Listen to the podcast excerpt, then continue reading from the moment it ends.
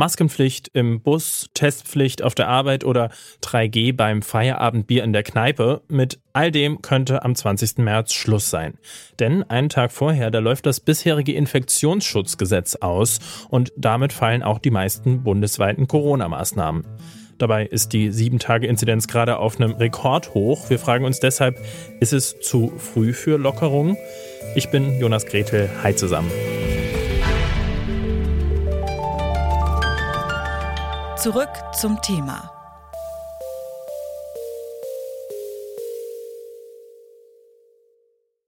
Wir können nicht zufrieden sein mit einer Situation, wo 200 bis 250 Menschen jeden Tag sterben und die Perspektive die ist, dass in wenigen Wochen mehr Menschen daran versterben, weil diejenigen, die sich jetzt infizieren, sterben typischerweise erst in einigen Wochen. Das ist somit eine unhaltbare Situation, wo, auf die wir auch reagieren müssen. Das macht mir große Sorge. Die Lage ist objektiv viel schlechter als die Stimmung. Die Lage ist viel schlechter als die Stimmung, so beurteilt Gesundheitsminister Karl Lauterbach die aktuelle Corona-Situation. Und weil die Fallzahlen schon wieder stark ansteigen, sieht es in ein paar Wochen wahrscheinlich noch schlechter aus. Und trotzdem stehen jetzt Lockerungen an, denn am Sonntag läuft das bisherige Infektionsschutzgesetz aus. Darin sind zum Beispiel die generelle Maskenpflicht in Geschäften oder die 2G- und 3G-Maßnahmen geregelt.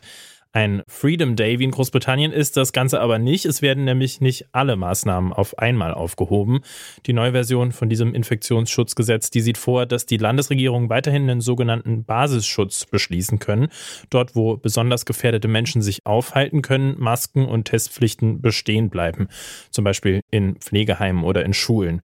Und wenn das nicht ausreicht, dann können in sogenannten Hotspots noch schärfere Regeln gelten. Auch Abstandsregeln, Hygienekonzepte oder 2G sind da wieder möglich möglich. Karl Lauterbach, der geht davon aus, dass man mit diesen Instrumenten die neue Corona-Welle gut in den Griff kriegen kann. Ein Hotspot kann nämlich auch ziemlich groß sein. Das ist die konkret zu benennende Gebietsbürgerschaft. Das ist konkret die Region, wo der Ausbruch gerade ist. Ist das in einer Stadt? Ist das die Stadt? Ist das in einer Region? Ist das die Region? Ist der Ausbruch flächendeckend im ganzen Land? Ist das das Bundesland? Das liegt also vor allem in der Hand der Bundesländer, wie es mit den Maßnahmen weitergeht, beim Basisschutz und in den Hotspots. Was bedeuten die Lockerungen jetzt für das Infektionsgeschehen in Deutschland? Darüber habe ich mit dem Epidemiologen Timo Ulrichs gesprochen. Er ist Professor an der Akon Hochschule für Humanwissenschaften in Berlin und hat mir erstmal erzählt, wie er denn die aktuelle Pandemielage gerade einschätzt. Die neuen Varianten haben etwas weniger schwere klinische Verläufe und auch seltener. Und das kann dann eben dazu führen, dass wir durchaus die Hospitalisierungsrate als das Maß der Dinge zusammen mit den anderen Parametern zugrunde legen. Deswegen sind diese sehr hohen Fallzahlen ja überhaupt nicht vergleichbar mit den neu infizierten Zahlen in der ersten bis dritten Welle. Aber wir dürfen uns auch nichts vormachen. Das, was wir jetzt gerade sehen, sind sehr hohe Zahlen und anteilig davon kommen eben doch viele, auch ältere Menschen mit Covid-19 ins Krankenhaus, müssen behandelt werden. Und wenn wir von diesen Zahlen nicht langsam runterkommen, dann kann es eine regelrechte Verlängerung dieser Omikron-Welle in den Frühling hineingeben. Und das ist ja das, was wir eigentlich gerade nicht wollen. Wir wollen ja eine mögliche Normalität haben. Und die mögliche Normalität, die soll schon am Sonntag kommen. Da soll es nämlich trotz der hohen Fallzahlen neue Lockerungen geben. Dann gibt es zum Beispiel keine generelle Maskenpflicht mehr in Geschäften und bei Veranstaltungen, auch keine generellen 2G- oder 3G-Regeln. Ist das denn mit Blick auf die aktuellen Zahlen der richtige Zeitpunkt für solche Lockerungen? Ja, das ist eigentlich eine Wette darauf, dass die saisonale Abnahme von den neu infizierten Zahlen jetzt schon ein Übriges tun wird, dass die Zahlen insgesamt runtergehen. Aber das halte ich für ziemlich riskant, denn wir sind mit den Zahlen so hoch, dass äh, die Viren durchaus auch noch in der wärmeren Jahreszeit zirkulieren können, auch in hohen Frequenzen und dann eben auch Menschen erwischen, die sehr vulnerabel sind, also die durchaus Covid-19 entwickeln können. Deswegen sollten wir nicht alle Maßnahmen jetzt auf einmal lockern und vor allen Dingen das Maskentragen nicht aussetzen, denn das ist erwiesenermaßen die letzte Barriere, dass da eine Infektion rein mechanisch verhindert werden kann. Und auch die anderen Maßnahmen sollte man sich gut überlegen, die jetzt einfach ohne weiteres aufzuhören. Denn die Kontaktreduktionen, die haben uns bisher einigermaßen sicher durch diese Pandemie gebracht. Und wenn wir das jetzt einfach alles laufen lassen und auf eine Durchseuchung setzen, ist das eben sehr riskant. Und wir sollten lieber vorsichtig mit den Zahlen erstmal runterkommen und dann kann man über diese ganzen Lockerungen gut diskutieren. Bei welchen Maßnahmen würden Sie denn sagen, da wäre es wichtig, dass die erstmal bleiben und wo kann vielleicht tatsächlich gerade sinnvoll gelockert werden? Also bei allen Situationen draußen an der frischen Luft ist es möglich, da zu lockern, dass man da auch mit mehreren Menschen zusammenkommen kann. Das Maskentragen im öffentlichen Raum, also im öffentlichen Nahverkehr und vor allen Dingen in Innenräumen, sollte unbedingt beibehalten werden. Und die Schulen sollten sehen, dass die bewährten Hygienekonzepte auch abhängig von den Baulichkeiten da weiter beibehalten werden, damit man da nicht so eine Art Drehscheibe hat für diese Verlängerung der Omikron-Welle. Und ansonsten gilt, dass wir immer noch vorsichtig sein sollten und auf gar keinen Fall jetzt suggerieren sollten, dass die ganze Sache mehr oder weniger vorbei sei. Denn das ist sie leider nicht. Dazu ist unsere Impfabdeckung noch viel zu unzureichend. Trotzdem würde ich mit Ihnen gerne mal noch kurz drauf schauen, was denn passiert, wenn wirklich weitgehend gelockert wird und die Landesregierung da eben nicht alle gegensteuern. Könnten wir dann auch wieder in so eine Situation rutschen, in der die Krankenhäuser an die Belastungsgrenze kommen? Ja, Belastungsgrenze ist ja eine willkürliche Grenze, die da gesetzt ist. Wenn man einfach mal in den Krankenhäusern nachfragt, dann stellt man fest, dass die permanent in einer Überlastungssituation arbeiten dort.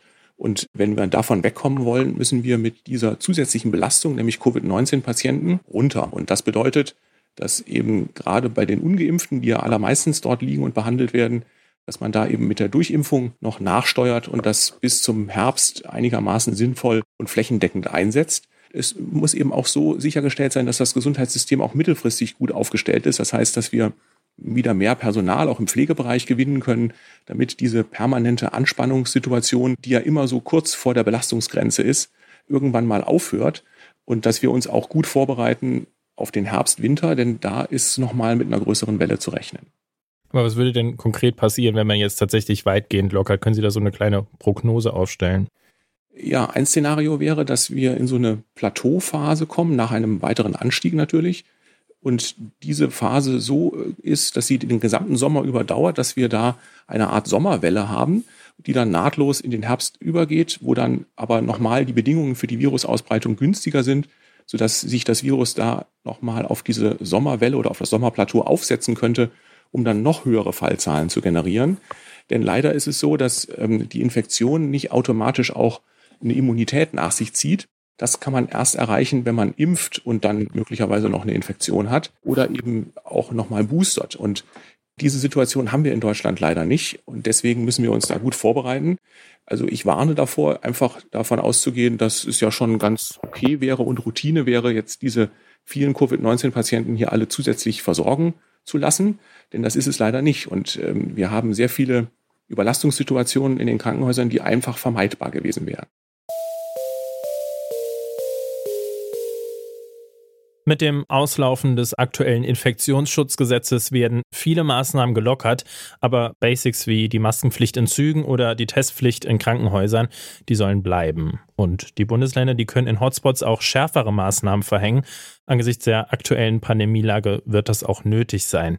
Denn sonst könnten wir den ganzen Sommer über mit hohen Infektionszahlen zu kämpfen haben. Und auch wenn wir im Frühjahr und Sommer noch ein bisschen lockern können, die Pandemielage, die ist noch lange nicht vorbei. Und wenn die Impfquote nicht deutlich steigt, dann droht spätestens im Herbst die nächste heftige Corona-Welle. Das war's von mir heute. An dieser Folge mitgearbeitet haben Charlotte Thielmann, Anna Stöckbauer, Hanna Kröger und Benjamin Sardani. Chef vom Dienst war Toni Mese und ich bin Jonas Kretel. Macht's gut. Zurück zum Thema vom Podcast Radio Detektor FM.